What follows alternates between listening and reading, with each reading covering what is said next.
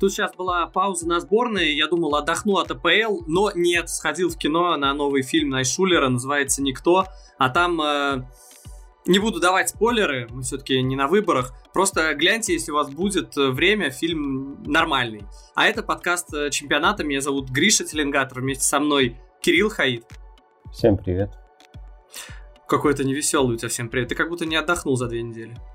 Я просто м- думаю, что твои шутки про политику предсказуемы как выборы. М- ладно, засчитывается. Э- мы сегодня обсуждаем 30-й тур АПЛ Погнали! От создателей про 3-4-3. Хаид и Теленгатор снова труд. Челси, Вестбром 2-5. И, блин, я, конечно, понимал, что, ну, рано или поздно Челси проиграет такие. Ну, вообще вопросов нет, я точно не буду кричать караул, что у Челси дела идут плохо. Нет, ну, да, там, раз в 15 матчей можно и проиграть, вопросов нет. Но просто зачем именно Вестбромвичу, я не понимаю. Зачем именно им? Им, им уже все равно ничего не нужно, им не спастись. И это такая команда, ну зачем именно им проигрывать? Я, я недоволен, я никогда в жизни так не болел за Челси, как в этом матче. А тут э, и причем, знаешь, даже не Вернер главный косячник был, да, он там что-то... Ну, он там отдал за ту голевую передачу. Человек понимает, что он не может забить, хотя бы отдал голевую передачу. И по, по запоротым моментам, ну, не к нему больше вопросов, там, я не знаю, там, к Зума, Ковачичу, я не знаю кому, но не к нему. Ну, вообще, состав получился такой у Челси э, интересный. То есть мы привыкли, да, что Маунт проводит э, лучший свой сезон в карьере. Э, ну, смешно, да, для 22-летнего парня говорить, что лучший сезон в карьере, но тем не менее, Маунт отличный сезон. Я понимаю, что он играл в сборной Англии, но Вернер вообще-то там тоже играл в сборной Германии во всех трех матчах, правда, по-моему, во всех трех разах. Во всех трех разах. Мой замечательный русский язык. Все три раза э, выходил на замену. Ну, хотя, в принципе, да, Тухель прав, на- назвать это игрой было тяжело. То, что делал Вернер, он там отличился тем, что в очередной раз э, не забил суперубойный момент. Но как-то во втором тайме, когда вышел Маунт, как-то поживее стал. Не то, что сильно счет стал лучше, но как-то поживее с Маунтом, даже если он там усталый. Э, а тебе как показалось? Не разделяю претензий по ротации, потому что, в конце концов, это Вест Бромвич, и почему бы не поротировать состав? Тут и Зиеш у тебя как бы давненько да, не, не, не играл, и Пулишич тоже. Ну, то есть он, собственно, сделал все правильно. Хаверца нету, Маунта нету, потому что это Вест Бромвич. Я абсолютно понимаю эту логику. Тут, ну, то есть, конечно, Челси проиграл не из-за ротации.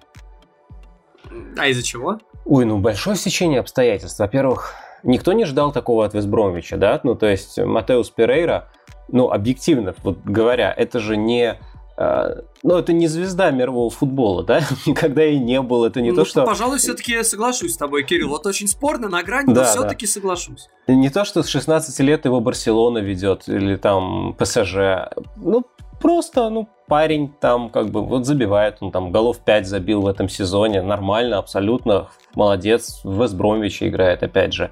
Но то есть, каждое из его действий, а он а, сделал два ассиста и два гола, оно требовало э, нестандартного действия. Ты не ждешь четырех нестандартных действий, реализованных на высочайшем уровне от человека, который же играет в Вестбромиче и за сезон забил э, 5 голов или там сколько. То есть это лучший матч, я не знаю, в его карьере, наверное.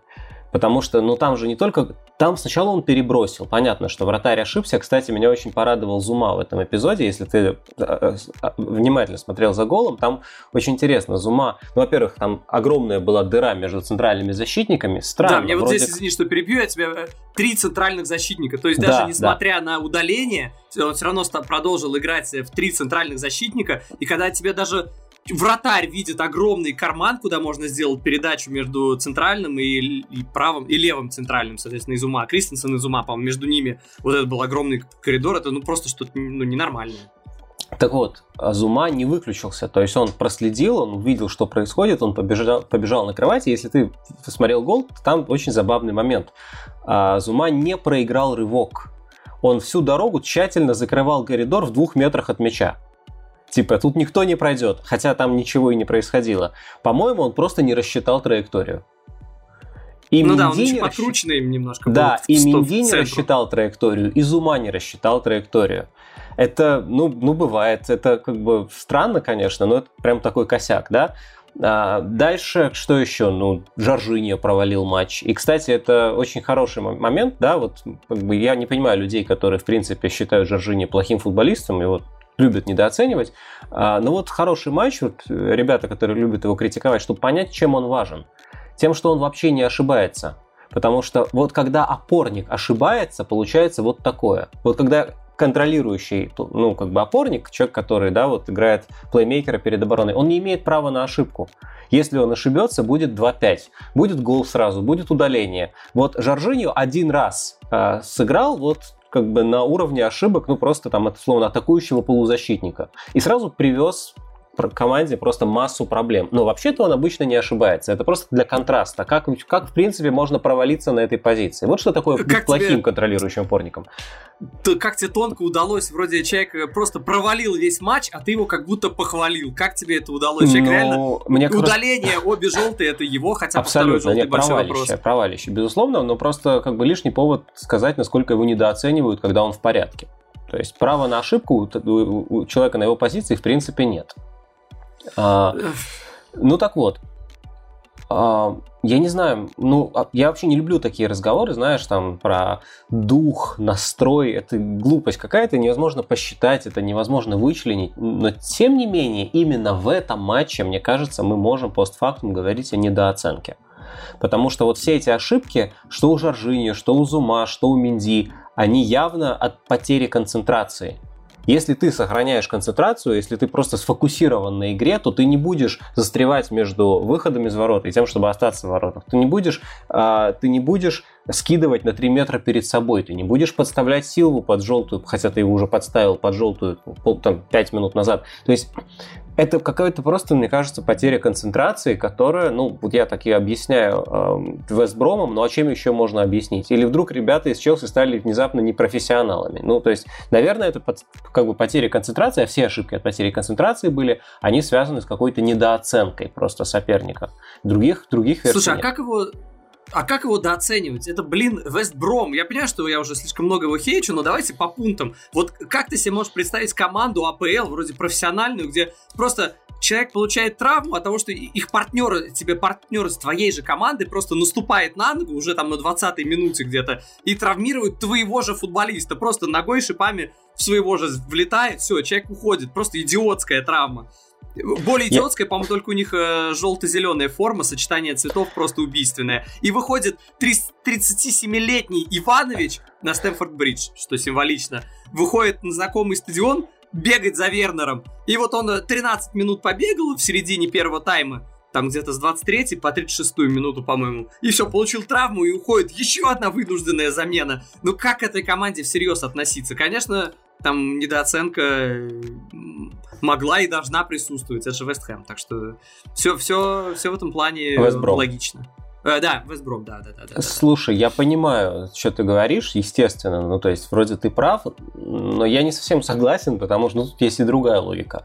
То есть, сейчас я уже от Вестброма ничего не ждал, потому что отрыв слишком большой, уже очень маловероятно, что они спасутся. Но они играют ровно так, как я ждал, что они заиграют сразу с приходом Элардайса.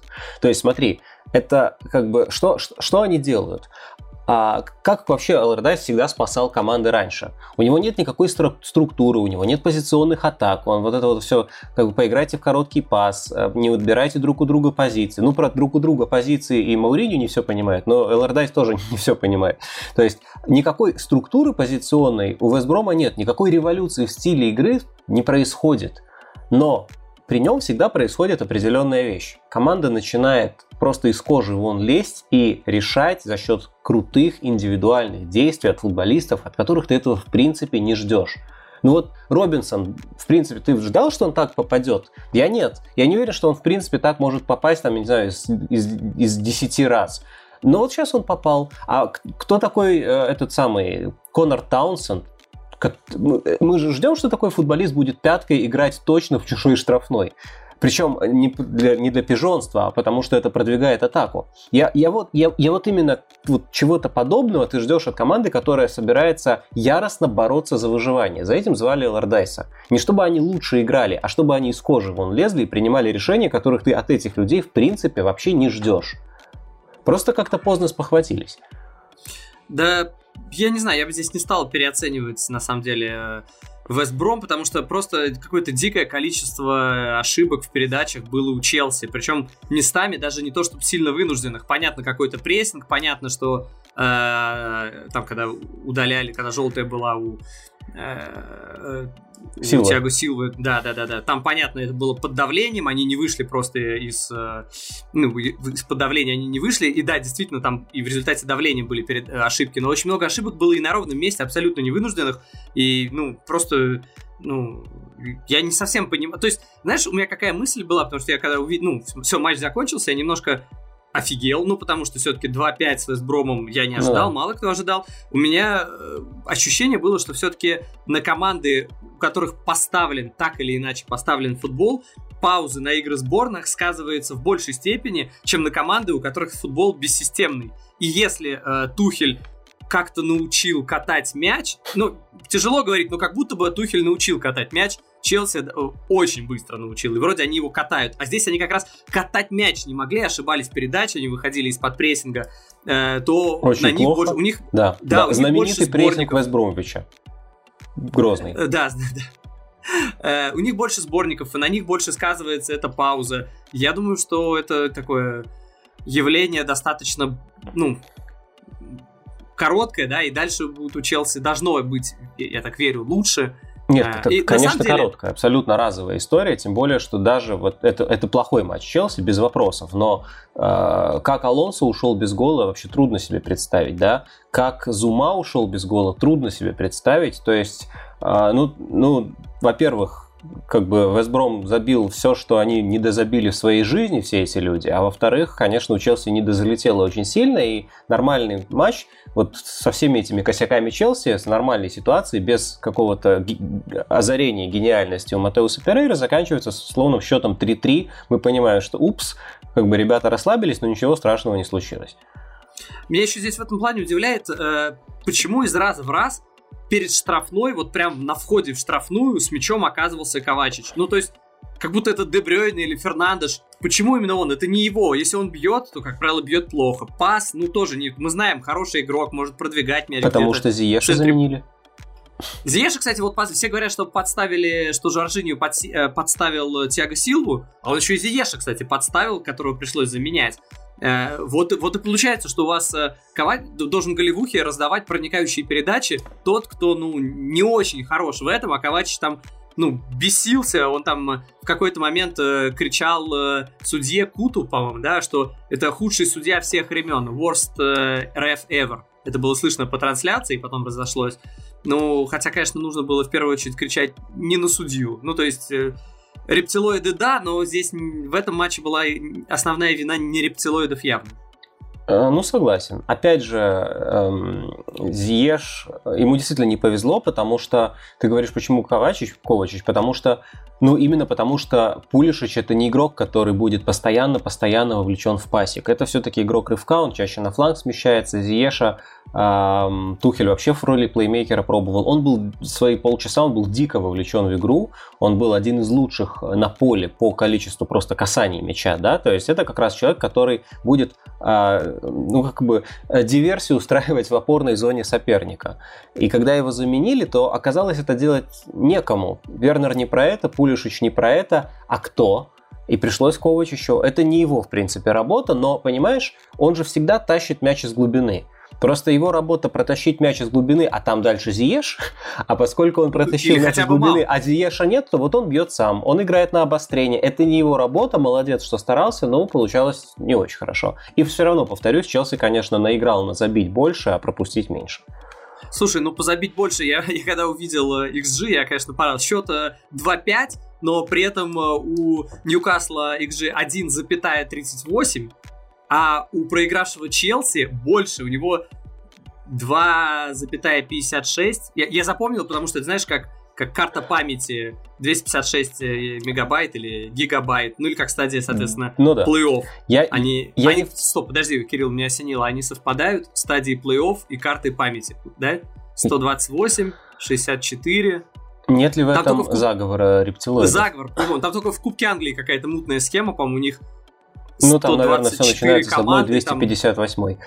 А, да. как бы, слушай, я, ну, я не в порядке возражения, а в порядке дополнения тогда. А я, в принципе, вот, ну, как бы XG по матчу не очень доверяю, ну, по, по, по понятным причинам. Например, э, матч вполне может закончиться со счетом 2-0, при том, что одной команды 0-4, у другой 0-5. И какая лучше, ты никогда не скажешь, потому что это просто нерелевантно. Но в каждом матче есть такие большие моменты, если есть, и вот по ним можно что-то мерить. Явные моменты, обычно которые выше 0,3 XG, их еще опта считает как явный, я рассказывал, у них явный голевой момент, да, там чудное chance. определение, что нет причин не забить. На самом деле такие моменты обычно забиваются один из двух, ну там по статистике. А средние футболисты один из трех, хороший один из двух. Но вот по этим моментам 4-1 в пользу Челси, да, по Big Chance. Ну то есть, окей, действительно, надо как бы сказать, что Вестбромвич молодцы, но такой матч не попадает, случается раз в жизни. И здесь мы уже 120 раз сказали, что это скорее разовое явление, что по созданным моментам был хорош Челси, но какая-то нервозность, судя по всему, появилась в команде. Э, по информации Телеграф, э, на следующий день на тренировке Челси была нервозная обстановка, и Рюдигер повздорил. Ты знаешь с кем? Да с Кепой. Это, конечно, прям...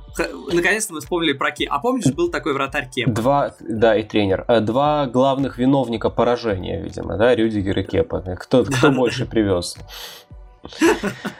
Не, ну, возможно, сейчас Тухель уже... А, вот, наверное, почему Лэмпорт не всегда ставил Рюдигера, ну, не всегда его выбирал, потому что к нему все-таки какие-то ну, вопросы не можем, были. Хотя казалось, на какой-то момент, что Рюдигер Ничего о том, что случилось.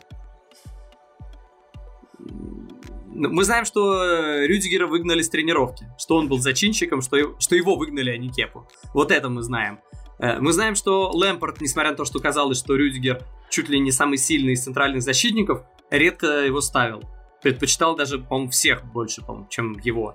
Я, э, я, я имею в виду другое. Смотри, эм, мы не знаем, на каком количестве тренировок в среднем в футбольных клубах случаются такие стычки. Просто время от времени о некоторых из них становится э, известно э, в СМИ, да?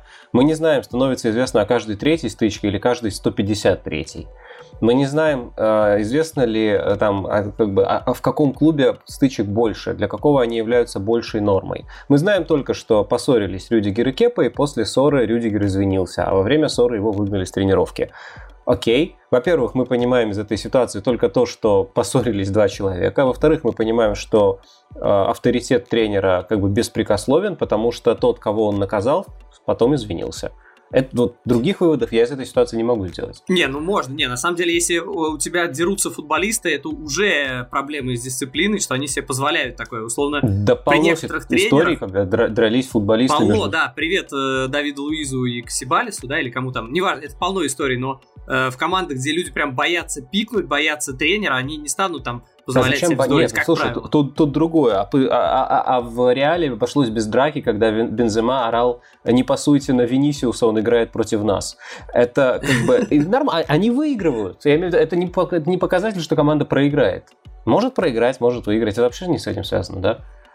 Ну, да, но тем не менее. Э, знаешь, э, ну, вообще, да, согласен. Э, что, что тут спорить, если так и есть? Вот Посмотрим. сейчас играет если Челси я... с Кристал Пэлас, и, в общем-то, многое станет понятно. Да, я как раз об этом хотел сказать. Да, мы о, о размере там каких-то внутренних проблем на фоне там 2-5, которые, может быть, даже не до конца заслужены, можем понять уже по следующим матчам и там не только Кристал Пэлас, вот э, Лига Чемпионов как бы еще тоже на носу. Так что да, да, посмотрим, что будет дальше.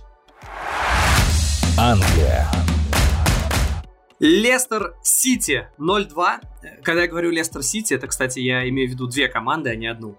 Э, здесь, наверное, важно отметить, что первый матч в... Ну, первый матч в чемпионате, в первом круге э, внезапно Лестер выиграл 5-2 на Этихаде, точнее 2-5 был счет. И казалось бы, что там что такого, уже там с тех пор прошло куча матчей, э, Сити вообще в каком-то космосе уже относительно. Но нет, даже футболисты говорили, футболисты Сити, что та встреча имела много значения сейчас, что они перед матчем ус... ну, много времени потратили, чтобы разбирать тот матч э, Лестера. Э, но надо сказать, кстати, что по сумме двух матчей Лестер бы прошел дальше, да? Тут 0-2, там 2-5, поэтому что, в пользу Лестера, я считаю. Э, но самое смешное, конечно, в этом матче это то, как Дебрёйне заработал штрафной. Я считаю, это просто гениально. Человек просто пробил поворотом, ну, но насколько я вижу, его никто не тронул, как и комментатору вроде, если тоже он так сказал, и, ну, то же самое увидел. Не знаю, может быть, супер микроскопическое касание было, но, судя по всему, нет. Но он очень уверенно попросил штрафной, ну и судья ему дал. Как, все, Тем не менее, нет. Дебрёйны били весь матч, так что я думаю, что где-то там у них ничья. Там вот то Диди по голове дал, то еще что-то. По сумме набралось.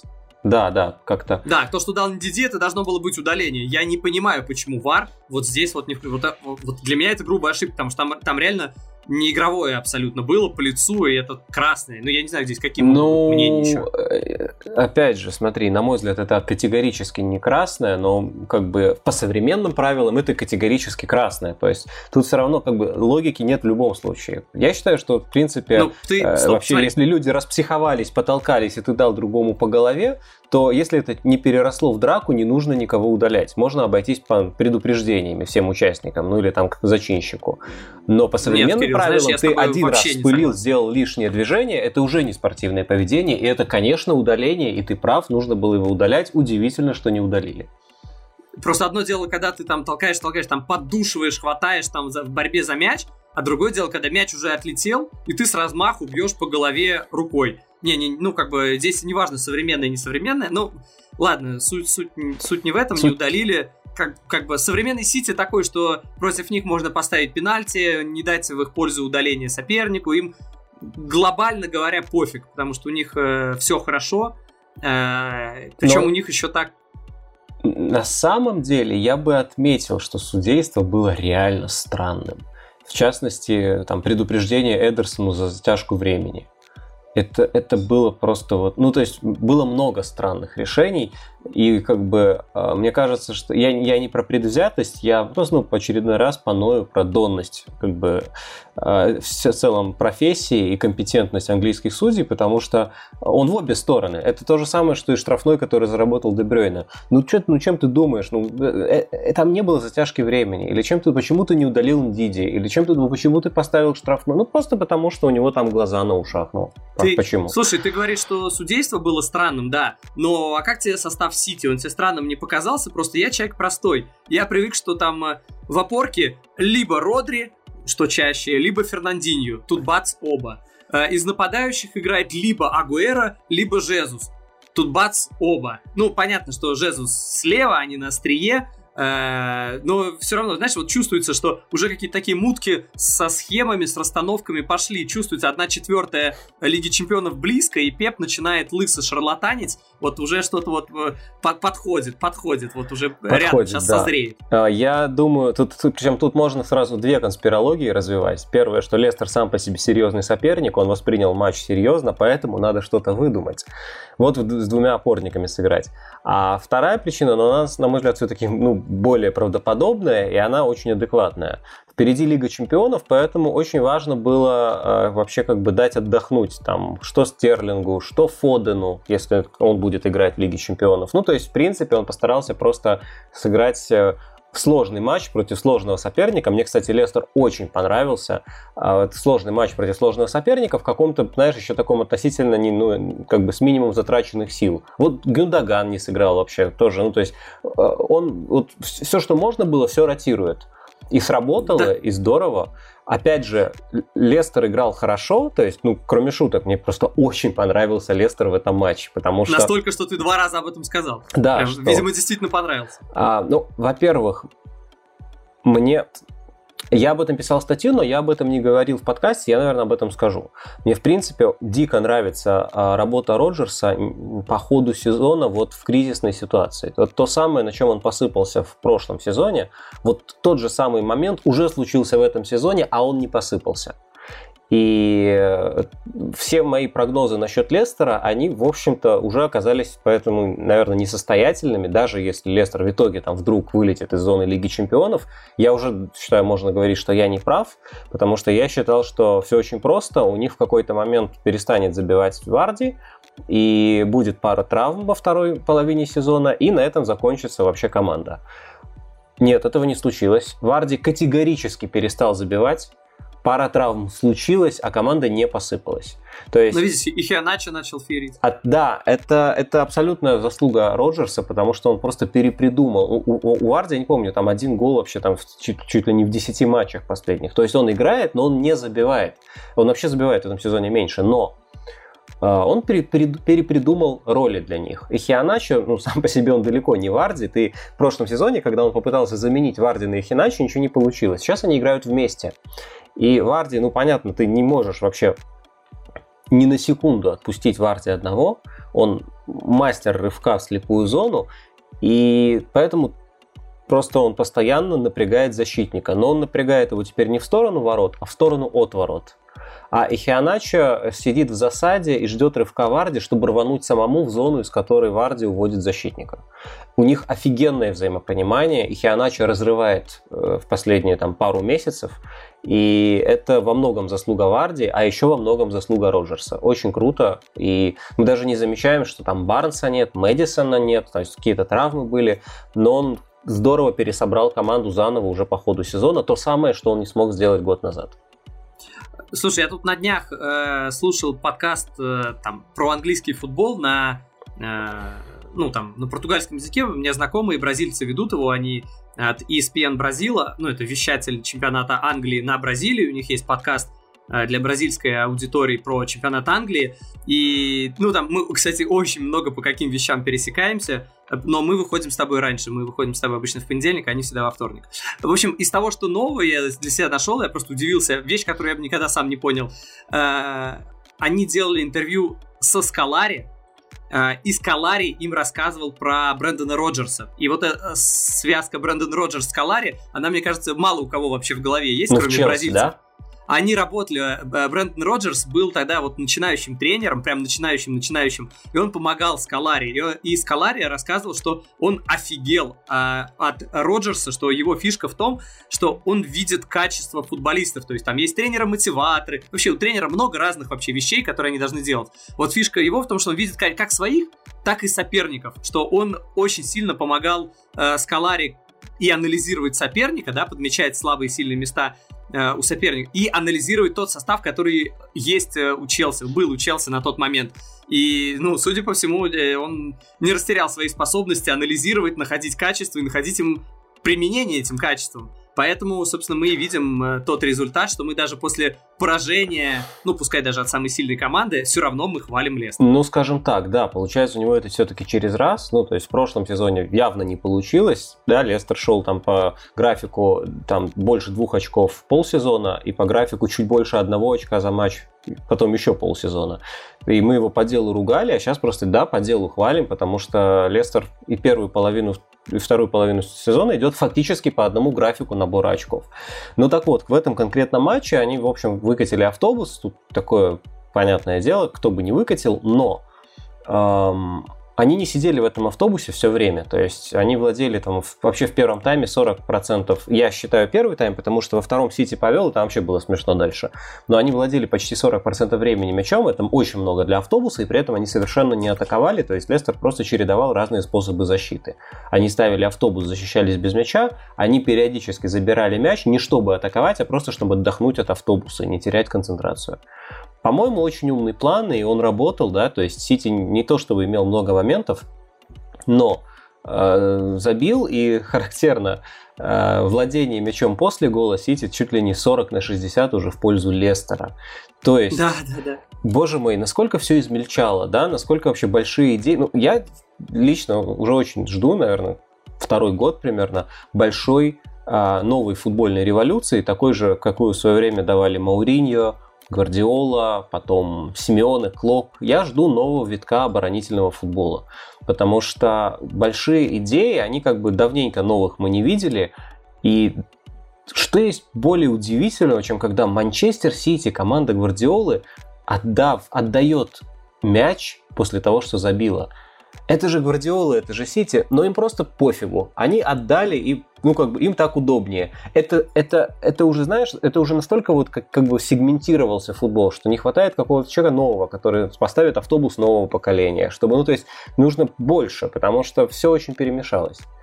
Слушай, ну это не то, чтобы революция. Более-менее все так делают, просто Сити прошел путь от того, чтобы доминировать тотально, ну, от того, что они наверняка когда-то, когда выигрывали, э, меньше э, бежали в атаку, потом они, собственно, прошли путь, где они доминируют тотально, и сейчас они вроде бы снова, знаешь, стрелка часов вернулась к нулю, когда забивает команда и э, так. действительно готова отдать владение. Попробуйте нам забить. Хотя именно по владению мало кто Это не революция, но это размывается идея. То есть идеи, когда ну, ты, она долго одна и та же, она размывается, сегментируется, становится все более детальной, нюансированной.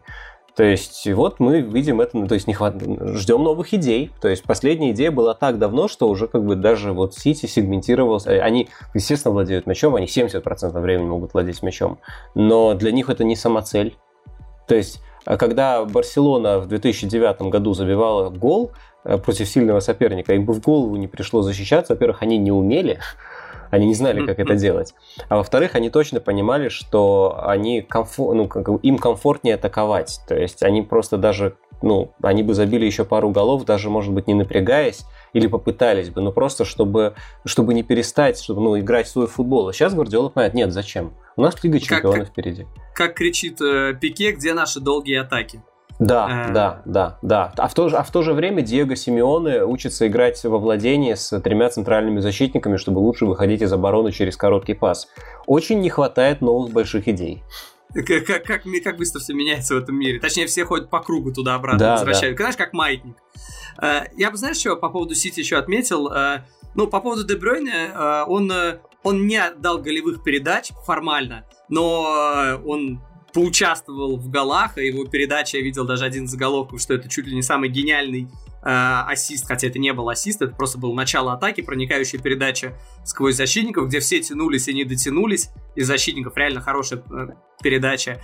И, то есть, человек, вот Дебрёйне, да, провел хороший матч, его команда в турнирной таблице, у нее там плюс 100 очков везет всем. Он э, во многом сделал и эту игру и он уходит на замену. Ты видел, каким Дебройна недовольным uh-huh. ушел на замену? Он даже руки не пожимал партнеры, э, партнерам по команде. То есть, ну, у тебя, у, у тебя все, у тебя, вот, знаешь, ну, все в твою игру. Все, Дебройна... матч победный, таблица супер, ты поучаствовал, твой перформанс супер, но он, он все равно уходит недовольным. И вот это здорово, что мы говорим там про токсическую революцию, но вот в плане мотивации, если футболист э, недоволь... на 87-й минуте он уходит, он не на 60-й. Да-да-да, да, да я бы всех это... порвал там, куда ты меня.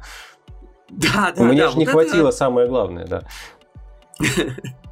Вот это тоже впечатляет, что помимо всех вот этих тактических нюансов, видимо, там еще мотив... мотивационные. Чеш, нет такого, что о, мы всем довольны, у нас и так все есть. Э, Дебрёйн, слушай, меня Дебрёйн на самом деле напрягает с точки зрения поведения, потому что он выглядит человеком, который может, ну, мне кажется, как дать Неймара вообще в решающий момент немножко распсиховаться.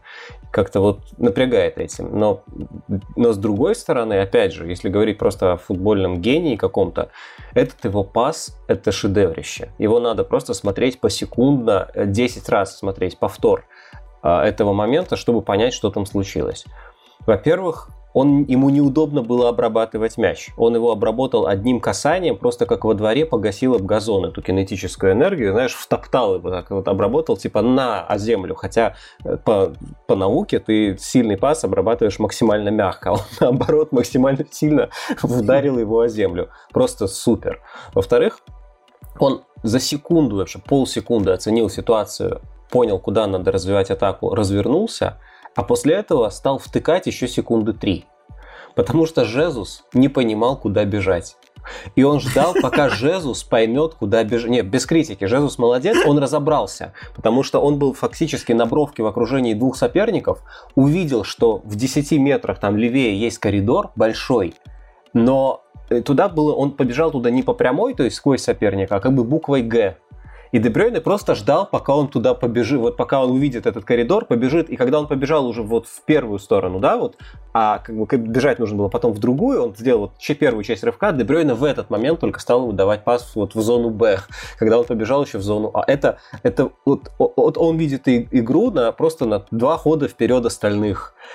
И, ну и плюс уже вдобавок к этому сама техника паса, когда все такие вот в последний момент пытаются в отчаянном подкате спасти и не дотягиваются 3 сантиметра.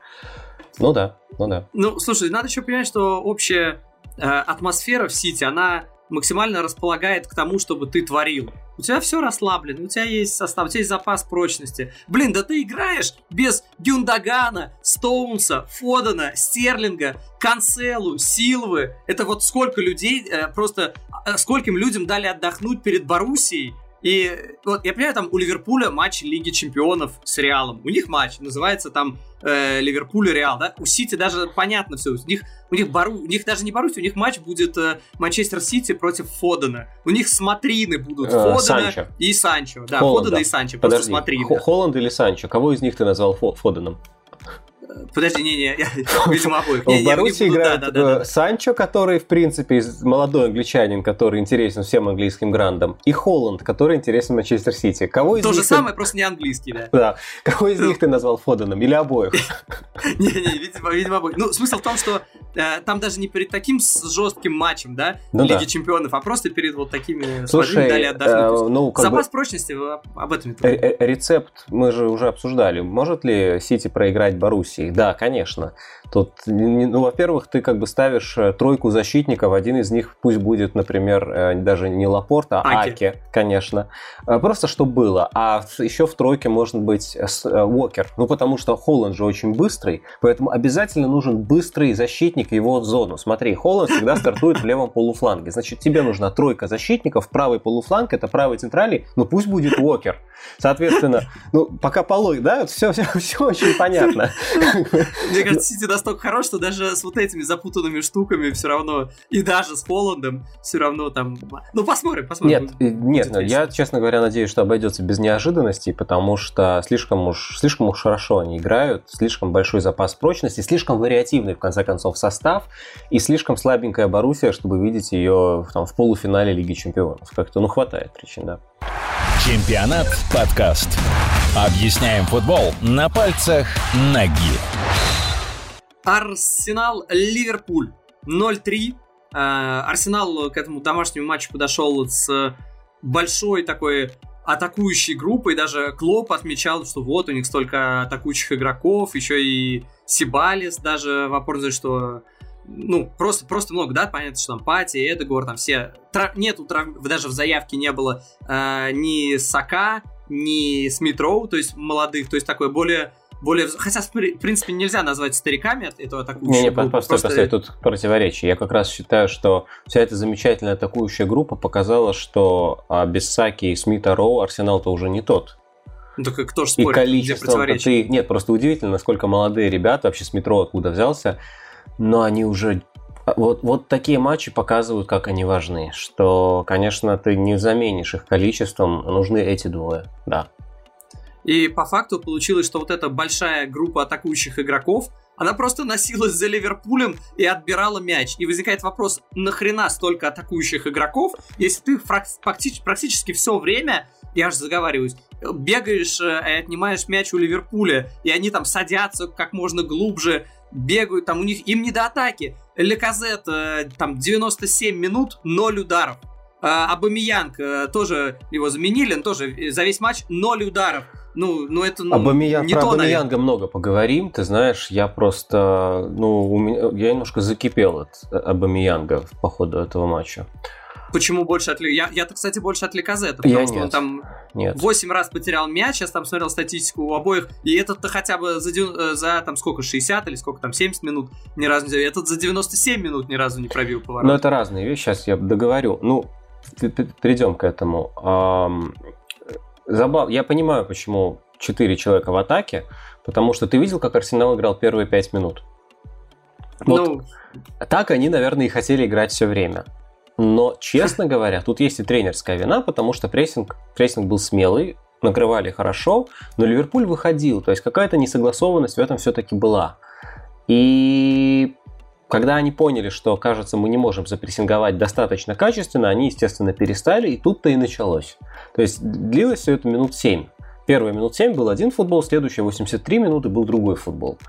И, то есть, План Артеты прожил 7 минут. Он после матча сказал, что он вообще в шоке, это было ужасно, и ответственность лежит на нем. Молодец, что признал, ответственность действительно во многом лежит на нем. Но я считаю, что это не снимает ответственности из футболистов. И эм, отношение футболистов мне показалось просто безобразным. Не добегали, не дорабатывали? Не добегали, не дорабатывали. Ужасно. Просто ужасно. Ну, то есть, есть раз, ты можешь проигрывать матчи, там, сотни разных способов. Ты можешь ну, понятно, что они в какой-то степени все всегда перемешиваются, да, ты можешь ошибаться в прессинге, потому что у тебя не работающая схема, и, например, Александр Арнольд будет опускаться ниже вместо того, что он всегда выше, и ты не будешь Тирни знать, что с ним делать, или, или Абамиянг, что с ним делать, не Тирни. А, ты можешь... Э, Тирни, особенно когда он травмировался и да, и ушел. Да, ты что можешь... символично сломался об Милнера, это, это символично. Да, ты можешь, ты можешь проиграть, потому что ты плохо защищаешься при навесах. Да? Там Манчестер Юнайтед уже вот сколько лет они как бы сейчас с Ульшером, но они по-прежнему там плохо защищаются при навесах. Ты можешь, ну, много чего можешь. А ты можешь в том числе проиграть, потому что ты всегда второй на мяче. Ты всегда проигрываешь подборы. Ты всегда проигрываешь единоборство, потому что ты ставишь ногу не до конца, ты не идешь в стык, а твой соперник идет в стык. И у Арсенала и так хватало проблем.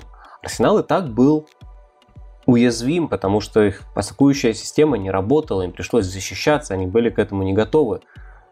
Но вот они в этой ситуации еще и показали, знаешь, такой анти-Вест Бромвич. Вот как я говорил, вот Вест Бромвич выиграл у Челси не за счет структуры игры, не за счет качества игры, а за счет того, что они просто, вот они, вот просто вот что делали, они просто вот прыгали выше головы в каждом конкретном эпизоде. Что делал Абамиянг, когда Ливерпуль забивал этот первый, первый же гол? Да. Ты, ты обрати внимание, вот он вернулся в защиту. Спасибо ему за это. Молодец, вернулся. Ну, естественно, он вернулся, потому что там Александр Арнольд в трех метрах от него. Эпизод развивался там секунд 5 или 7. Он голову не повернул. Просто вот что хочет Александр, что, что там происходит с Александром Арнольдом у него за спиной, ему пофигу. И когда Александр Арнольд успел открыться, попросил мяч, забежал в офсайд, понял, что он в офсайде, вернулся из офсайда, получил мяч, Абамьянг повернул голову и не успел его накрыть. Ну надо же. Ну, а, а, вот примерно то, о чем я говорю, что большая группа атакующих игроков вынуждена заниматься вот этим. Это явно не сильные стороны Алисона. Хорошо. То есть... а, хорошо. Ой, сам... Алисона, что я несу? Абамьянга. Да. Но, слушай, Вингер должен работать по крайнему защитнику. Ты никуда от этого не денешься. А если твой крайний защитник это Александр Арнольд, то тебе придется отрабатывать защиту. Ну так бывает вообще, это жизнь. И еще такой Нет, ну, просто обычно это где-то в середине поля происходит, а тут штрафной. Ну, ну хорошо, а если хорошо, а, а когда а, ну, э, это, это, это нормальная ситуация. Когда Тирни сдваивает флаг с Абамиянгом, Салах тоже должен возвращаться. Он тоже не возвращается, но при этом он что-то делает в атаке. Абамиянг полный ноль в атаке. Да, это при том, что, ну, в принципе, как по зарплате и как по пафосу переподписания контракта летом, это лидер команды. Все ждали. И что... по косичке, по пафосу от косичек. Вообще, да. Ну, то есть, это, по идее, лидер должен быть команды. Он демонстрирует полнейший пофигизм. То есть все-таки в Ливерпуле лидеры это другие люди, это не Салах, который не дорабатывает в защите, да, это Робертсон, это тот же Милнер, это, естественно, Хендерсон, когда он есть, это Фабиньо, это Ван Дейк, это люди, на которые как бы ты не представляешь себе, что... А тут у тебя самая большая зарплата в команде, ты как бы вообще, то есть ты звезда номер один, и просто пофиг. Это, это очень плохо, и в, этот, вот, в, в таких случаях... А, а если бы на его месте был Сако, он бы дорабатывал, знаешь? Если бы на его месте был Смитро, он бы дорабатывал. Господи, если бы на его месте был Мартинелли, он бы дорабатывал. Слушай, ну, когда мы говорим про вопрос отношения к делу и Абамиянга, тут э, я понимаю, что мы вступаем на плоскость, где мы что-то, наверное, додумываем, но просто мы не можем об этом не говорить, учитывая недавний, э, ну, не конфликт, а то, что Абамиянга отстранили от матча вот буквально за час до матча, за два, за три, когда он из-за опоздания. И наверняка, ну, я предполагаю, это было не первое. То есть, если бы это было первый раз или вообще единственный впервые вопрос к Абамиянгу по таким вещам, вряд ли бы его отстранили. Наверное, это уже было там, возможно, последней каплей. И что интересно, там тогда на тот момент э, Артета сказал, что все, конфликт исчерпан, он не попал, э, но все, мы решили, он дальше будет в основе. Э, он-то будет. Вопрос какой? Какой мотивации? Как он будет возвращаться? Насколько ему будет пофиг, что у него за спиной творит э, тренд? И на самом деле уже даже тогда, когда э, Артета сказал, что все в порядке, конфликта нет, э, есть такая тема, что после матча э, те футболисты, которые не участвовали э, в матче вообще, они проводят прямо на стадионе разминку. Ну, пробежку, какую-то минимальную нагрузку они должны получить. И по всей логике, э, недовольный э, Абамиянг, который просидел весь матч на трибуне, он тоже должен был там пробежаться, там что-то, ну, сделать. Его не было. Ну, То да. есть, насколько там был конфликт исчерпан, что он даже не пошел на вот эту разминку, что его не было. Может быть, это было оговорено изначально тренером, не знаю, но действительно мотивация Абамиянга это то, к чему есть вопросики. У меня есть вопросики к Артете в этой связи, вот почему. Вот он уже сыграл свое время на том, что вот ребятам, молодые, вам дорога. И оказалось, что действительно Сака, ну это просто открытие сезона даже в рамках чемпионата, а не Арсенала, что с метро в порядке, э, Тир, да все в порядке. И почему не играет Мартинелли в этой ситуации, я не понимаю. Ну, каждый индивидуально. Мартинелли не, доказал, не показал такого, Мартинелли как очень мало играл, но когда у него был период, что он сыграл несколько матчей подряд, он был очень хорош. Просто это было давно. И, то есть, я этого не понимаю. И Но мне мы не кажется, знаем, в каком он состоянии. Ну, мы не... Да, окей. окей. Согласен, тут действительно Артете виднее, но просто я к чему? Почему я так вот рассердился на, Абами... на Абамиянка? Смешно звучит, согласен. А, Арсенал играл очень плохо. Арсенал играл очень трусливо. У Арсенала не работал план. Но, блин, они час не пропускали. Но это был вопрос везения. Это был вопрос везения, но им везло. И по ударам было все-таки, ну там 1-10, это очень плохо, но слушай, Атлетика от Севильи 10-1-8. Атлетика от Севильи 10 ударов пропустил в первые полчаса. Арсенал от Ливерпуля 8 за час. Но все-таки их не так уж прямо жутко и возили. То есть их возили, но, понимаешь, это все-таки немножко другое. И вот в этой ситуации фактически ну, гол ты делаешь все, чтобы он состоялся. А дальше все становится уже, естественно, дико сложно. Э, здесь просто, понимаешь, одно дело здорово, когда тебе удается, там, тебя много атакуют, но тебе там где-то за счет везения, где-то за счет еще чего-то удается не пропустить, но здесь важно, чтобы у тебя и впереди хотя бы что-то получалось. А тут была ситуация, где до Филлипса и Кабака мяч просто не доходил. Кабака. Филлипс, э, Филлипс Кабак как бы такая сомнительная связка центральных защитников, она, мягко говоря, еще не все в этом мире доказала. А тут просто, я не знаю, мы бы с тобой там играли в центре защиты, было бы не то, что прям намного хуже, или там Давид Луис там с Васиным, ну, не или знаю, Каю, как ты, но если бы играл я, было бы хуже, это однозначно. Я просто... Не, понятно, я, я тоже, но все равно не, не то, ну, до них не спущенный мяч просто до них доходил, до центра а, защиты Ливерпуля. Да, да, да, абсолютно. То есть, я, ну, вообще, конечно, к, к обороне Ливерпуля есть вопросы даже в этом матче. Например, вопрос, а есть ли она, эта оборона? Просто Арсенал его не задал. Ну, то есть, Реал, понятно, задаст в любом случае случае, как бы как плохо они бы не играли, как бы мне не хватало Рамоса, они зададут этот вопрос. А Арсенал его не задал. И как бы Кабак Филлипс смотрели очень хорошо. Филлипс, кстати, удивил смелостью действий пару раз. Но это действительно были эпизоды, и да мы не знаем, хорошая эта связка или плохая. Арсенал, собственно, это не проверил. Ну да, ну да.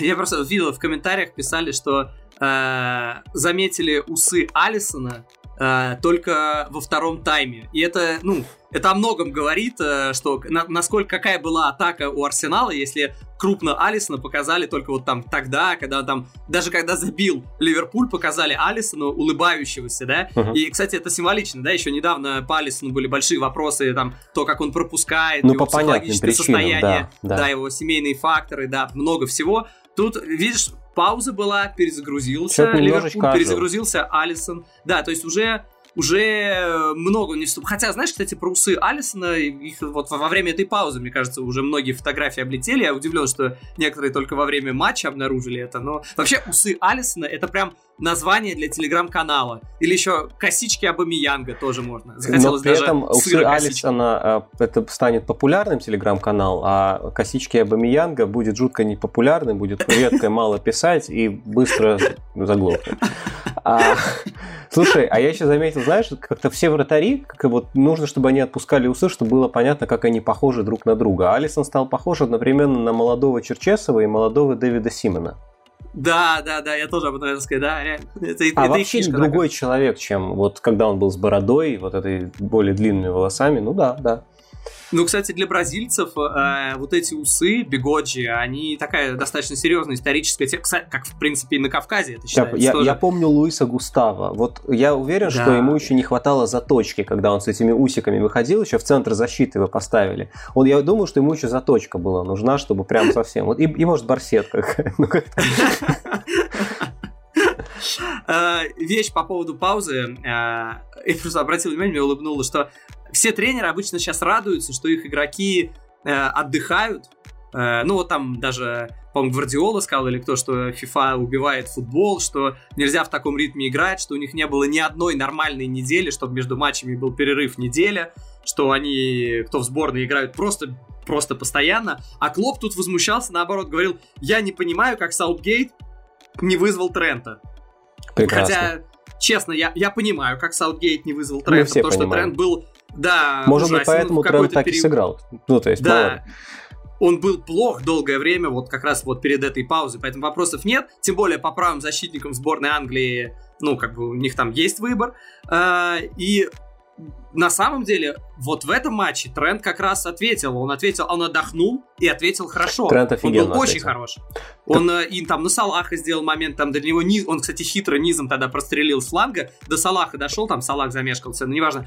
Он вырезал голевуху, когда Тренту кто-то из партнеров показывали, сыграй вот на коротке низом. Нет, он не сыграл на коротке низом, он вырезал э, идеально на Э, Жоту, причем Жота там находился в состоянии, где его в клещи брали, то есть подача чуть ниже чуть-чуть или выше чуть-чуть, все, Жота не добирался, это была идеальная подача на, на Жоту, единственная траектория из возможных, чтобы он забил, и он забил, так что Тренд молодец. Тренд отобрал мяч там э, в третьем голе, когда Арсенал, собственно, себе привез, а там же э, это не просто была грубая ошибка там Магальяеша, там еще нужно, то есть он дал пас не совсем точный.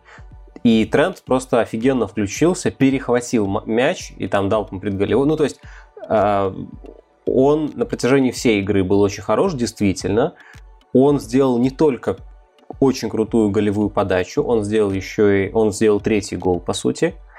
И он такой, ну, явный достаточно герой матча. А теневой герой матча, на мой взгляд, Фермина потому что... Вот это внезапно. Ну, это, слушай, он топовейший. И, и где-то, знаешь, плачет один такой Жота.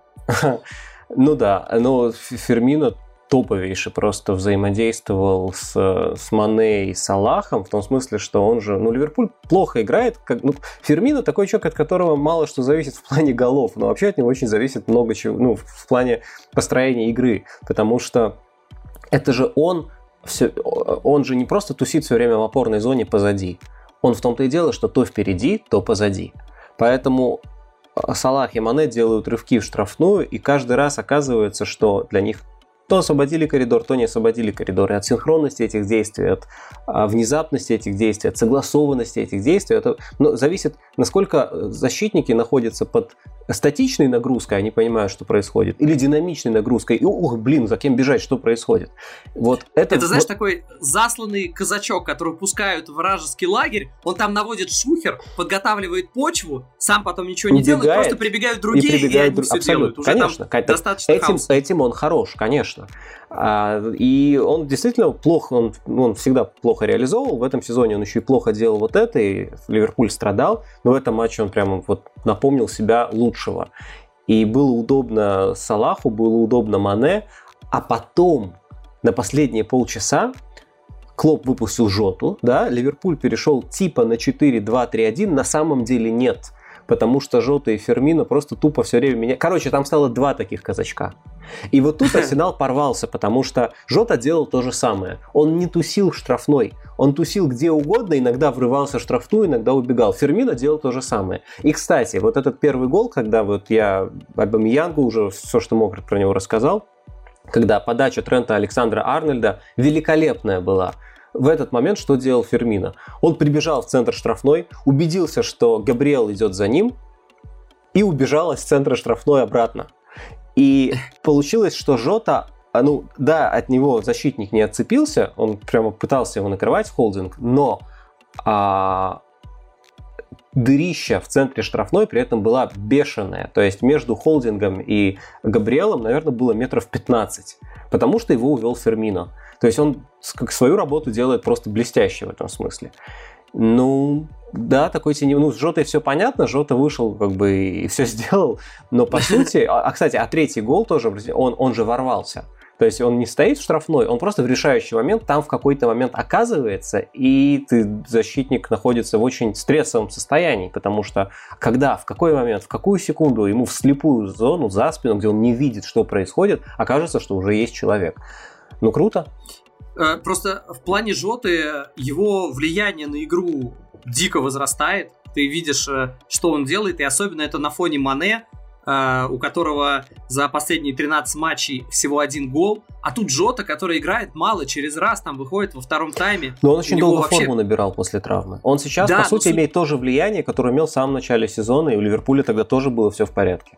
Мне кажется, даже больше, потому что, прикинь, он по голам уже обошел Мане, хотя играл намного меньше Жота. И э, я, он, он забивает там каждые 29 минут. Это же вообще просто какой-то капздец. Вот реально Жота лучший в АПЛ. А, я делал для Альбиона об этом блог. Он лучший в АПЛ вообще во всем чемпионате этом по, проведению, по количеству минут голу, по соотношению. И реально, Жота забил на Эмирейтс в этом сезоне больше голов, чем Леказет. Ну, просто смешно уже, да. По этому поводу предлагаю Арсеналу подписать Агуэра. Э, у него тоже такая хорошая статистика? Нет, он просто возрастной, уже как бы в принципе пик карьеры давно позади, замучили травмы, пора предлагать дорогой контракт. А, да, это в стиле Арсенала, да, брать таких футболистов, подбирать. Да, я понял, к чему ты, к чему ты ведешь. А, Кирилл, по Жоте я одну вещь э, не совсем понял. Я понял вот про это перестроение, когда Жота и Фермина начали оказываться в центре и терроризировать э, там соперников, разрывать линии, там опорники, центральные защитники, их там наводить шухер. Но замена Робертсона э, вместо Робертсона ставить Жоту, она... Но оно же не вместо, ты же понимаешь. Ну, я понимаю, да, но она всю структуру не ломает. Вообще. Нет, она не наломала, потому слушай, там вообще интересно, раз уж мы об этом заговорили, давай поговорим немножко о тактике. Тебя не смущает? Ну, наконец-то, Кирилл, а то, знаешь, хрен дождешься, что ты говоришь о тактике, наконец-то я тебя развел на то, чтобы ты про тактику Тебя не смущает взаимодействие Тиаго и Фабиньо? Меня немножко... Я, меня дико смущает. Можно, Кирилл, вот я, сейчас ты вернешься к этому, я скажу отдельно, что меня здесь смущает. Прости, конечно, у меня э, реально накипело. Вот э, они вместе играли в опорке, так? Раньше они вроде бы никогда не играли вдвоем в опорке, потому что, ну, то Тьяго мало играл, то Фабини вообще центральным защитником, то травмы. И я не, вот, ну, не привык их видеть вдвоем в опорке. И я не, даже не про их тактические качества, я про то, что их реально тяжело отличать. Они лысые, примерно одни габариты, примерно одно телосложение. И я, знаешь, без очков иногда, ну, смотрю футбол и чуть хуже вижу. Иногда, и вот я вот так э, смотрю и не отличаю. Я в результате надел очки, э, и с, с большего расстояния смотрел, и я все равно их не отличал. Фабиню и Тьягу. Ну, блин, они одинаковые. Как это вообще? Это все равно, что он Фламини и, я не знаю, Давид Луису вместе и стоит Фабрегас. А... И Фабрегас, да, Фабрегас. Ну, Слушай, вот, вот мы поговорили о тактике, мне добавить нечего, сорач. А, был хороший момент у Миллера, когда Миллер, помнишь, в первом тайме не забил, там прямо вот, ну, он таким влетел вторым темпом, и это все красиво было. А почему не забил? Потому что не Вейналдум. То есть обычно так у Ливерпуля влетает Вейналдум, режет Джонс, но вот как бы Миллер супер дисциплинированный игрок, он делает все как нужно, но ударом он все-таки не Вейналдум, да, вот поэтому он не забил. Но не суть. Тиаго тоже не из забивающих. И у Ливерпуля немножко страдает вот этот второй темп атаки. При этом Тиаго, он все равно сваливается в опорку. Он как бы бокс-то-бокс, и он, он очень хорошо играет, на самом деле. Он, ну, как бы он, он на индивидуальном уровне, в принципе, все свои качества, которые он показывал в Баварии, он показывает. Это абсолютно непровальный трансфер. Но а, вписаться в Ливерпуль, прямо вписаться в команду ему пока не получается. И вот, наконец-то, Фабинho вернулся в опорную зону. Он дико важен просто, чтобы управлять прессингом. Я в этой роли как раз вижу Тиаго, но со временем пока нет. Фабинho управляет прессингом, а Тиаго все время оказывается рядом с ним. Тебе странно держать а, двух людей с таким классным пасом на расстоянии 5 метров друг от друга, да? Но это, это, это я не знаю, это как, это как поставить а, Жоржиню и Бускетса в связке. Как бы, и это, они хм. немножко как бы отбирают друг у друга пространство. И это было. Это было. При этом это было эпизодически, ну, как бы не сказать, что не сказать, что Ливерпулю это сильно там, категорически вредило, но позиционные атаки в первом тайме были немного стерильные. И Клоп решил эту проблему довольно забавно. То есть решил, ну и бог с ним. И наоборот оставил их обоих в опорной зоне, уже без каких-то попыток из тяга сделать бокс-ту-бокса. Но зато он добавил лишнего человека в атаку, а опорная зона из Тиаго и Фабиньо получилась охренительно контролирующая и очень устойчивая к прессингу и очень качественная в прессинге, потому что Фабиньо, знаешь, он такой командир полка, он всегда скажет, он понятно, что ты мимо него не пройдешь, но он очень подсказывает. А Тиаго вообще, несмотря на то, что это не самый габаритный игрок, это один из там самых жестких и как бы контактных футболистов на своей позиции. Он, он очень любит вступать в контакт, он постоянно инициирует единоборство. И они оказались вдвоем, и Ливерпуль такой перешел на типа, ну, не знаю, 4-2, ну, на как это назовем. И тут-то, тут-то все и случилось, тут он и конвертировал свое преимущество в голы. И э, вот когда ты говоришь, почему, почему вместо э, почему вместо Робертсона, Робертсон. ну потому что понятно, Робертсон просто играет уже, по-моему, третий год без замен, наверное, человек немножко утомился. Но молодой, нормально. Если бы, ну, ну, э, э, Клоп как-то сказал, что, ему как-то сказали, что Робертсон там что-то провел, провел слабый мяч, он вы считаете, что он провел слабый мяч, я его поблагодарил за то, что он вышел на поле. Там была какая-то история про это, то есть, что он мертвый абсолютно выходит. Ну, то есть, его заменили, ну, а кого еще менять? Слава богу, что есть Миллер, который может сыграть левый защитник. Но в целом перестроение по, по геометрии управления игрой оказалось Ливерпулю безумно на руку, и это все очень круто сработало. И вообще мне это кажется какой-то, знаешь, попыткой сделать Ливерпуль еще более доминирующей командой. То есть, вот это же эволюция, да? Клоп начинал с э, сумасшедшего контрпрессинга и ужасных позиционных атак, а пришел в итоге к контролирующему опорнику. Вот мне кажется, что мы сейчас немножко можем, может быть, увидели вообще будущий Ливерпуль, который, ну, понятно, с Ван Дейком, со всеми делами, но Ливерпуль, который играет с двумя контролирующими опорниками, и креативной четверкой впереди. Потому что контрпрессинг налажен так хорошо, что тебе пофиг, э, что у тебя могут поймать на контратаке, ты, во-первых, все равно забьешь больше, а во-вторых, ты просто не дашь, а во-вторых, у тебя защита будет играть настолько высоко, что эм, ты просто будешь этим контрпрессингом реально душить весь матч. Э, слушай, ну здесь еще просто нужно понимать э, уровень сопротивления. Это Арсенал, у которого, э, простите, боже мой, кто ненавидит XG, но тем не менее, там по андерстату они за весь матч там 0,16, по там XG философии они 0,09. То есть это вообще худший XG Арсенала в матче АПЛ с тех пор, как считают XG с 2014 года. Просто, просто как, как какое-то, ну прям лютое. И здесь ты против кого играешь? Здесь у тебя на замену, у тебя на замену выходит э, Жота, а у Арсенала на замену выходит э, Эль Пельмени. Ну, И как бы, ну, тем тяжело. менее, Арсенал ведь не был в кризисе до этого матча. Это не то, что вышел мертвый Арсенал, который перед этим всем проиграл, и вот ты его без... Нет, это вышел Арсенал, который, в принципе, мы думали, что команда-то на ходу, они Лестер обыграли, Тоттенхэм обыграли. Ну, то есть, на ходу вроде команда. Ну, они в таком ходу, который полуход, полутормоз. Ну, я, я ждал большего, скажем так. То есть, мне как раз сказалось, что Арсенал ожил.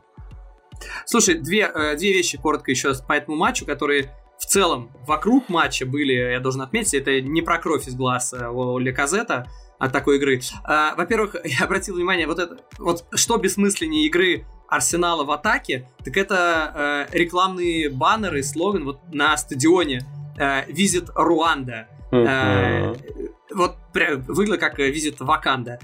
Ну, как вот как Они сейчас... перепутали, конечно, конечно. Да, нет, ну кто сейчас в уме, зачем эта реклама? Кто сейчас поедет в Африку в пандемию? Зачем рекламировать страну, э, вот давайте туризм, едем все в Центральную Африку, в Руанду. Ну это вообще же не актуально, вот просто неуместно. Вот как, ты э... не прав.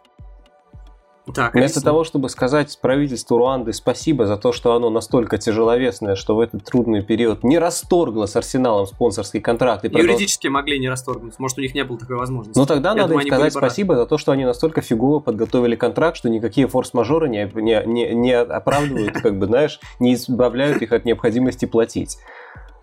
Потому что, как бы, а самая простая в этой ситуации логичная, ты просто расторгаешь этот контракт, нафиг вообще как бы он нужен, той же Руанде сейчас, и Арсенал остается еще и без этих денег.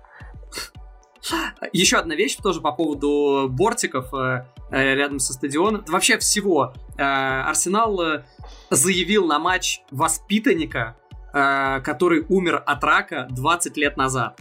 Рокасл, он изображен на фасаде стадиона, его майка была сейчас в раздевалке, в протоколе, в официальном протоколе матча была его фамилия под номером такой бесконечности, это как э, восьмерка, положенная на бок, ну вы знаете. Спасибо. А, ба- да, спасибо, что А что такое бесконечность?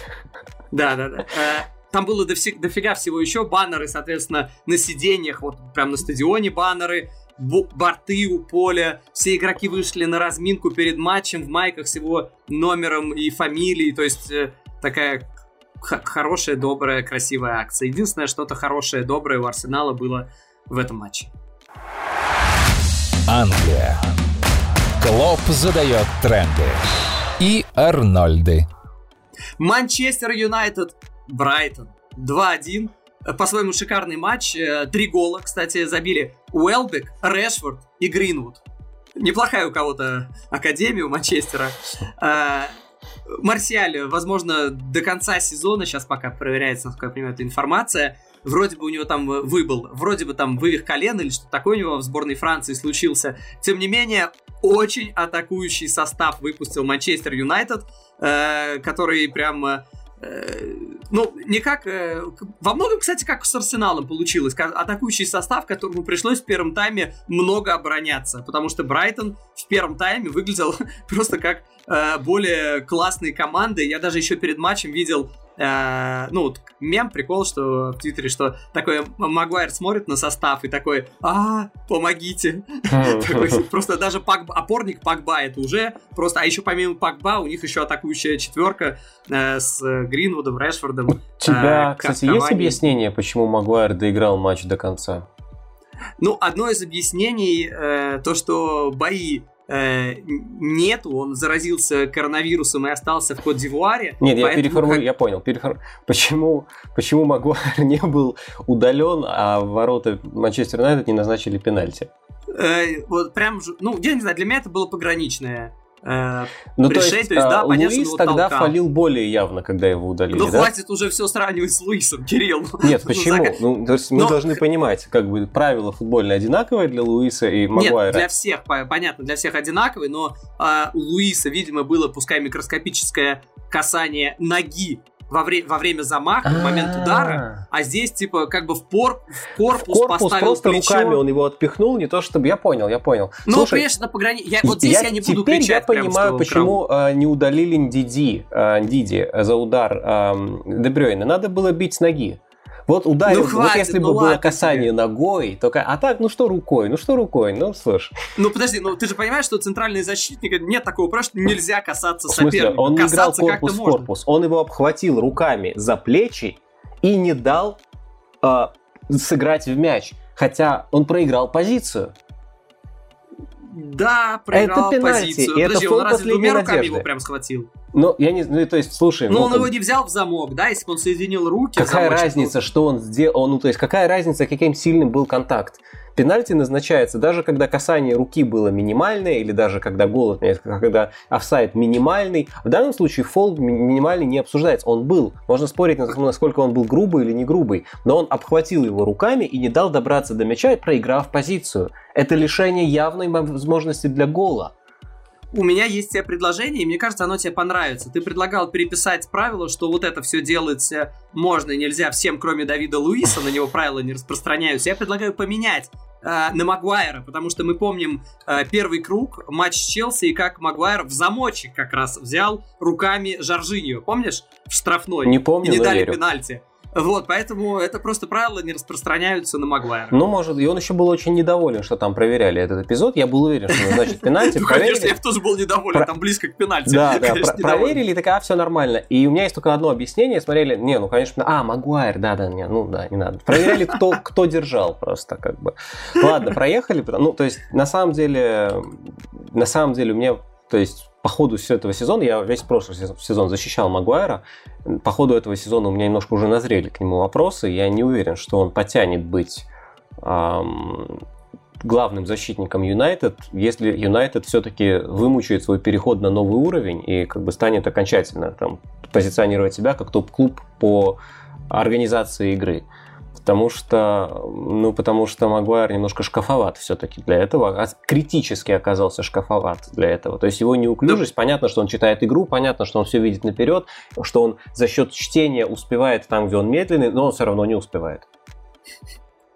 А, вообще, для меня основной вопрос по этому матчу был, как так вообще может быть, ну, кстати, вот этот эпизод с пенальти одно из объяснений, что Брайтон в первом тайме казался, вот то, что я сказал, реально более солидной, более классной командой, а во втором тайме не создал ничего, прости господи, XG 0 у Брайтона, э, вообще просто, просто совсем просто, просто выключили команду. И это очень свойственно Манчестер Юнайтед, они типа супер волевая команда, вот следующая команда, о которой мы будем говорить, она супер не волевая, а вот Манчестер Юнайтед супер волевая, они набрали 25 очков, проигрывая в этом сезоне, проигрывая по ходу матчей. Это с большим отрывом. Первое место, там на втором месте идет Лестер с 16 очками, там потом Волверхэмптон 13, Арсенал 11, ну неважно. Э, они, проигрывая, они включаются, как, я не знаю, как бойцы, которые пропустили удар по лицу, или еще как кто-то. Для нет, них, они э, вот... включаются как команда высококлассных футболистов, у которых нет внятной структуры позиционной, но которые хотят выиграть. Ну, а они с самого начала не могут хотеть выиграть? Нет, без а у них в принципе, нет, нет, другое. У них в принципе, как, ну, я, я знаю, что сейчас как бы, принято, типа, ну, вроде многие находят какие-то признаки позиционной структуры Юнайтед, я скажу честно, я их не нахожу. Ну, то есть, когда там был замечательный момент, я не помню в каком, э, на какой минуте, в 38-й, когда Погба не точно ударил, там был замечательный момент, когда Шоу и Решфорд разыграли мяч и вдвоем побежали в один коридор.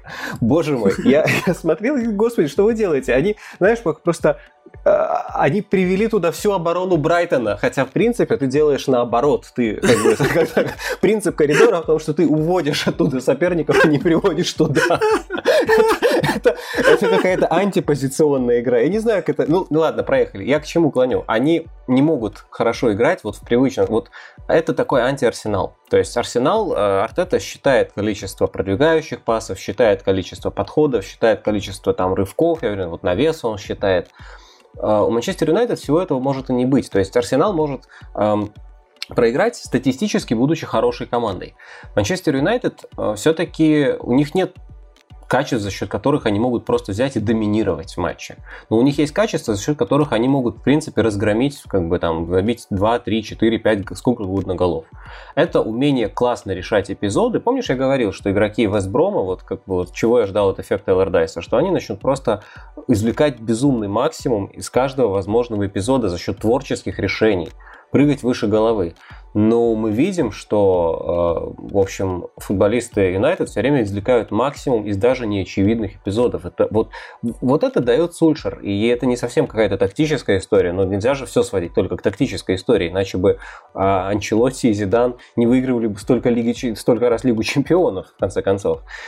И да, я понимаю, за счет чего. За счет того, что они понимают давление. Неважно, как хорошо ты двигаешься, неважно, как э, хорошо у тебя ходит мяч, неважно, как хорошо ты используешь зоны. Важно, что ты просто понимаешь, надо их задавить. Надо, надо э, при каждом удобном случае пасовать вперед. Надо э, пытаться принимать креативные решения и обводить. Там, во втором тайме у них как бы они просто пошли все время, как пошли обводки все время. Они стали лучше играть один в один.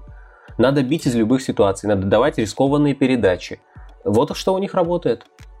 Понимаешь, я не хочу, знаешь, как э, такой остолоп каждый раз говорить, а у них вот это вот почему вот это все то же самое нельзя было делать с самого начала? Почему нельзя было так давить со мной? Почему Манчестер в первом тайме был такой тяжелый, такой неповоротливый. Там даже Хендерсон был неуверенный, у него мяч, по-моему, в первом тайме, ну хотя могу ошибаться, выпал у него буквально из рук.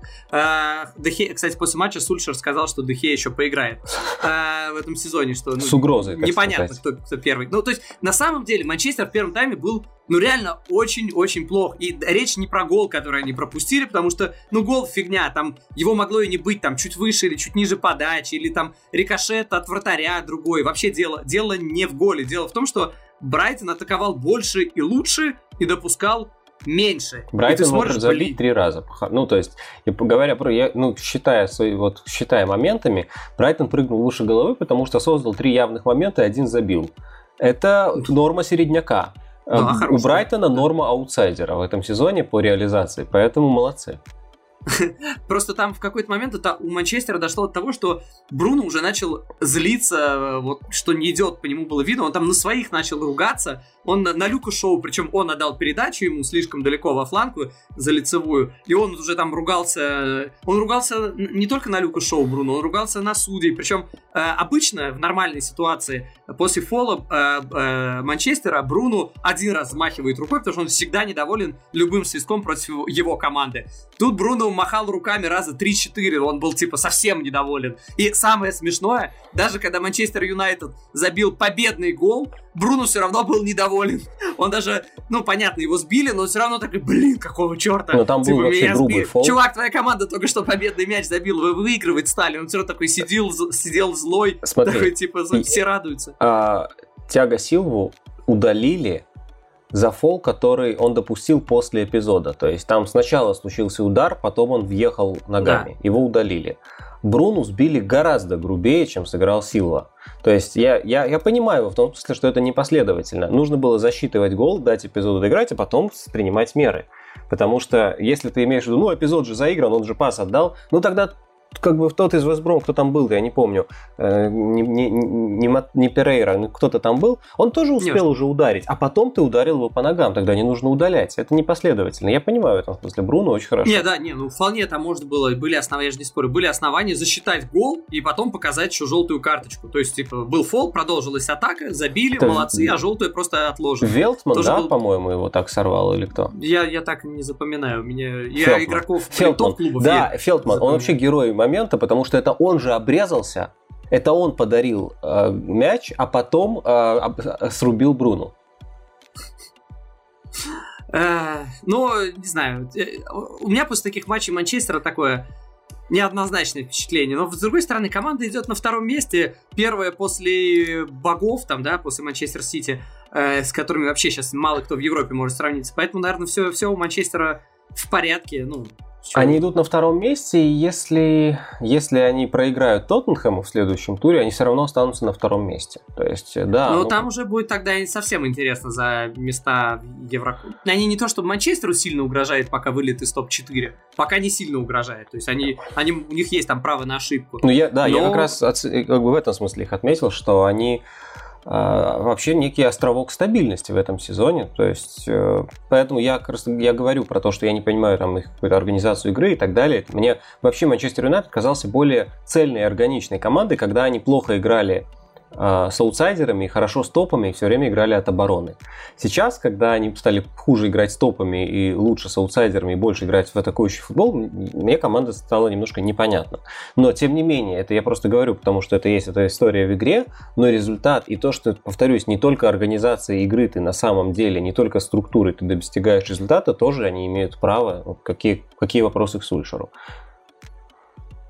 Да если бы они начало сезона не провалили, мне кажется, они бы сейчас даже где-то отдаленно боролись бы за чемпионство Сити. Ну, я просто не уверен, что было... они будут бороться за чемпионство, хотя бы боролись бы, хотя бы просто потому, что они сейчас скорее на спаде, чем на подъеме. Ты так считаешь, почему? Потому ну, что, по... потому что они чередуют все время плохие таймы с хорошими. Ну, по этому матчу так точно, да. Ну, по-моему, так же было и там и с Кристал Пэлас, и с Вестхэмом похожая была ситуация. Ну, не суть. То есть, может, может, я ошибаюсь, но тут как бы быстро станет ясно. Нет, с другой стороны, сколько? Вот смотри, открыл таблицу. 11 очков у них, да, по потерянным. Ну, если бы они в начале сезона... Э, сколько там было ведь совсем плохо в начале сезона у Манчестера, да? У, у обоих, в принципе, Манчестеров в начале сезона было прям плохо, я помню. Э, да, у них там... Э, за первые, сколько сейчас я посчитаю, раз, за первые 7 туров они только два раза выиграли если я правильно посчитал. А, у них первого тура не было. Все За шесть первых матчей. Слушай, скажем так, Манчестер Юнайтед во всей этой грызне в Лиге Чемпионов чувствует себя максимально комфортно вообще как бы. То есть все остальные ему могут только завидовать. Англия.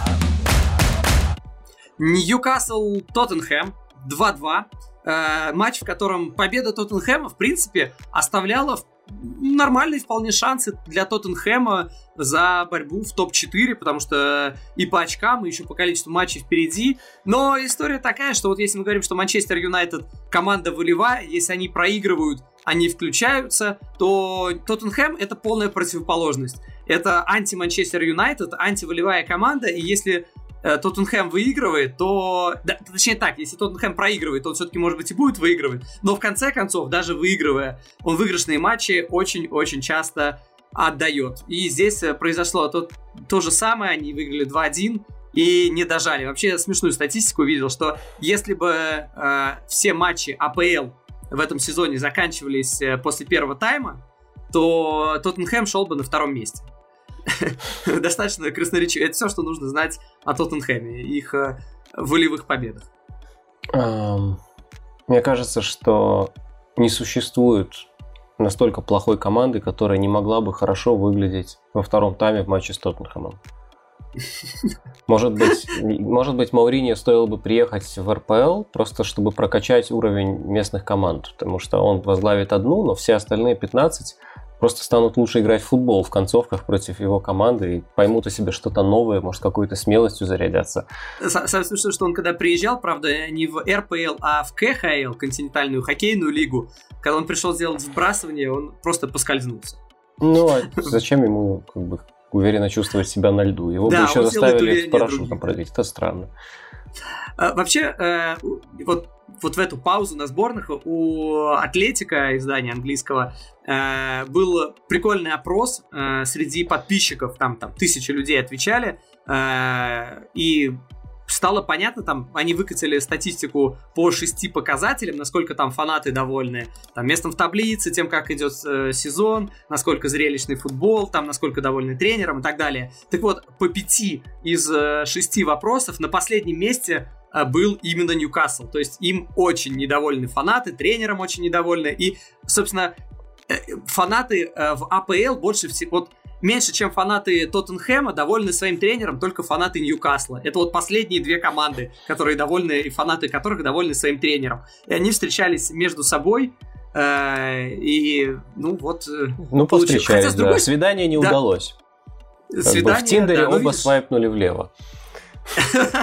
Не, получилось так, что еще снова фанаты обеих команд остались недовольны, потому что, ну, ничья, довольны, наверное, до конца Тоттенхэм, понятно, не может быть Ньюкасл, ну, возможно. С другой стороны, по Ньюкаслу, вот говорят, что это самая незрелищная команда, опять же, по тому вопросу, опросу в Атлетика, но у них вообще-то был, в этом матче был самый мощный XG, ну, второй в этом сезоне, самый мощный э, суммарный XG матча был у Манчестер э, Лидс, когда они сыграли 6-2, э, XG был там 6,83. А это второй матч в сезоне. У Ньюкасла был э, XG там больше четверки. И у Тоттенхэма там 2.30, то есть у них 6.37 был XG.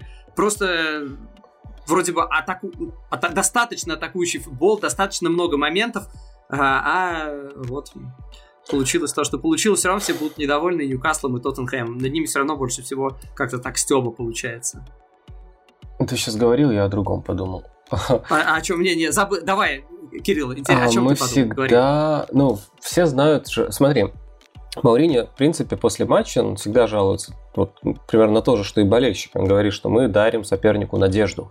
Мы слишком прижимаемся, мы там не делаем то-то, то-то, то-то, то. Мы... И становится понятно, что Тоттенхэм играет реально так трусливо, не потому что Мауринio требует играть трусливо, а вопреки тому, что он требует не играть трусливо. И это какая-то очень удивительная история, да, то есть, потому что, ну, Мауринio уж что-что, мы считаем, что, может, у него футбол устарел, мало ли, но что-что, а объяснить своим парням, как бы не бояться, идти там смело, играть смело, или там просто как бы там припугнуть соперника, уже он-то может. А получается нет.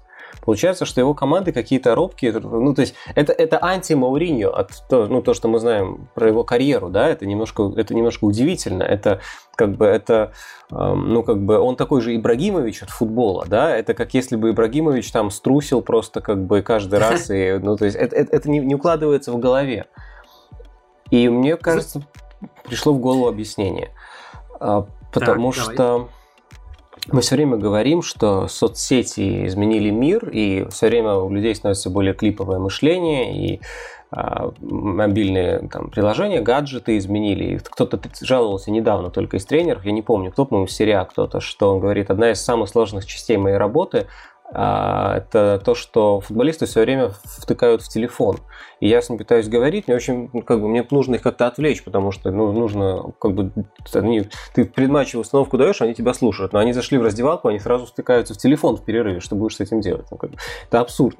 Так вот, а, вот, может быть, мы как раз на примере Маурини видим, как именно это изменило людей. Потому что он привык играть с футболистами, у которых не было настолько рассеянного сознания. А сейчас выросло новое поколение футболистов, у которых настолько рассеянное сознание, и они не могут делать монотонно одно и то же на протяжении 90 минут. Они просто физически на это не способны, независимо от своего класса. И, кстати, поэтому Гвардиола отдает мяч, вместо того, чтобы все время катать тики-таку, потому что э, они устают, им нужно переключаться. И Лестер уходит в автобус, но он пытается немножко повладеть мячом, чтобы просто сбить вообще это ощущение. И у Атлетика такие проблемы. Команда, в общем-то, стагнирует, и уже Симеоны пытается играть немножко, как бы разнообразить какой-то позиционный футбол. Маурини делает то, что он делал всегда, он пытается делать это хорошо, но современные игроки, может быть, просто не приспособлены все время делать монотонную работу. И поэтому они косячат. Да красивое объяснение, но, знаешь, мне тоже кажется, что многие говорят, вот сейчас там, я знаю, Муриньо найдет себе своего там одного или двух центральных защитников, наладит игру в обороне, и все пойдет.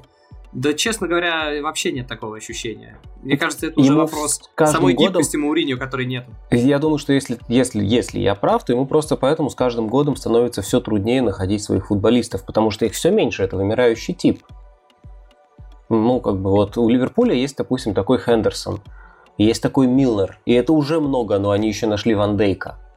И как понеслась, понимаешь? А вот у Маурини, вот у него есть там Хойберг, и это много на самом деле. Но мы видим, что он играет вот просто по составу. Посмотри, кто вышел. Мы понимаем, что вышли вообще не те, кто лучшие футболисты. Он просто выбирает, кому он может доверять. Это вообще про другое. А, кстати, про соцсети и э, современных футболистов. Знаешь, кто единственный футболист э, АПЛ, кто завел канал в Телеграме? Нет. Сисока. Ну вот вообще не ожидал, честно. Ну, вот не ассоциируется. Сисока такой олдскульный достаточно футболист, который от опорника до вингера может сыграть и будет делать примерно одно и то же. Неожиданно. Ну, Может, он какой-то правозащитный и как бы и social justice warrior? Это название канала или что? Я не знаю. Нет, ну это в смысле борец за справедливость, там, за, не знаю, за все хорошее против а. всего плохого. Э, слушай, мне, мне вообще тяжело поверить, что... Мне когда сказали, что э, кто-то завел телеграм-канал э, э из, из ВПЛ, я, я вообще отказывался в это верить, но... Э, не знаю. Причем у него там подписчиков всего ничего, непонятно, зачем он это делает. То есть для кого он это делает. Но, видишь, э, не ну, знаю, да. тяжело сказать, что это прям э, от, отвлекает. Мне кажется, кому-то... С другой стороны, тренд э, посыпался во многом. Кстати, я вспомнил после того, как завел канал на YouTube, где с Хендерсоном они там катались на машине, рассказывали какие-то приколюхи. То есть, ну, наверное, это все отвлекает в какой-то степени. Но с другой стороны, блин, все отвлекает. Нельзя то, с другой стороны, нельзя тоже всю жизнь быть помешанным только на футболе. Ну, это тебя самого будет вводить в депрессию, мне кажется. Ну, пожалуй. Ну, вот и сошлись. Англия.